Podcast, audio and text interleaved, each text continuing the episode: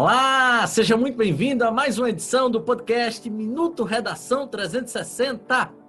Sou o professor Mário Vitor e hoje a gente vai conversar bastante sobre a questão da crise energética no Brasil e a necessidade de fontes alternativas.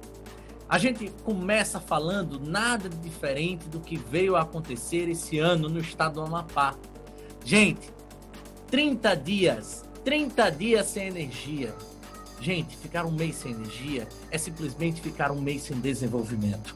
Durante esse mês sem energia no estado do Amapá, nós não tivemos eleição, nós não tivemos trabalho de indústria, nós não tivemos funcionamento de inúmeras empresas, nós não tivemos consolidação de absolutamente nada. Porque sem energia não há, por exemplo, serviço, é, serviço de internet. Sem serviço de internet, hoje os sistemas não funcionam. A gente precisa voltar, por exemplo, anos e anos e anos atrás para ter uma situação semelhante.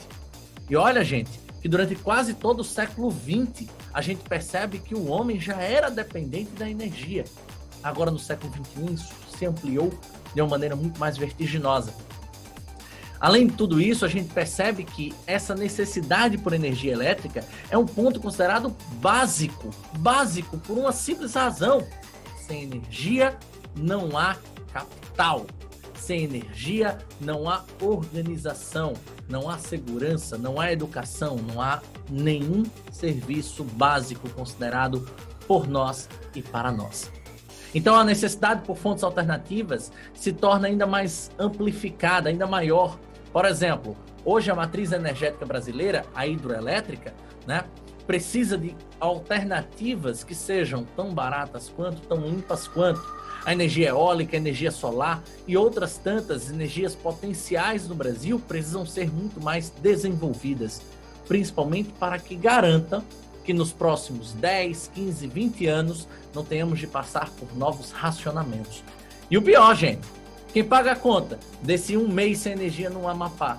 O restante do país. Eu paguei a conta, você que está assistindo de qualquer outro lugar do nosso país também. E eles, então, nem se fala, os maiores prejudicados. Então, tudo isso precisa estar contido na sua redação para que você alcance a tão sonhada nota mil. A gente volta a se ver amanhã no YouTube e no Spotify. Forte abraço!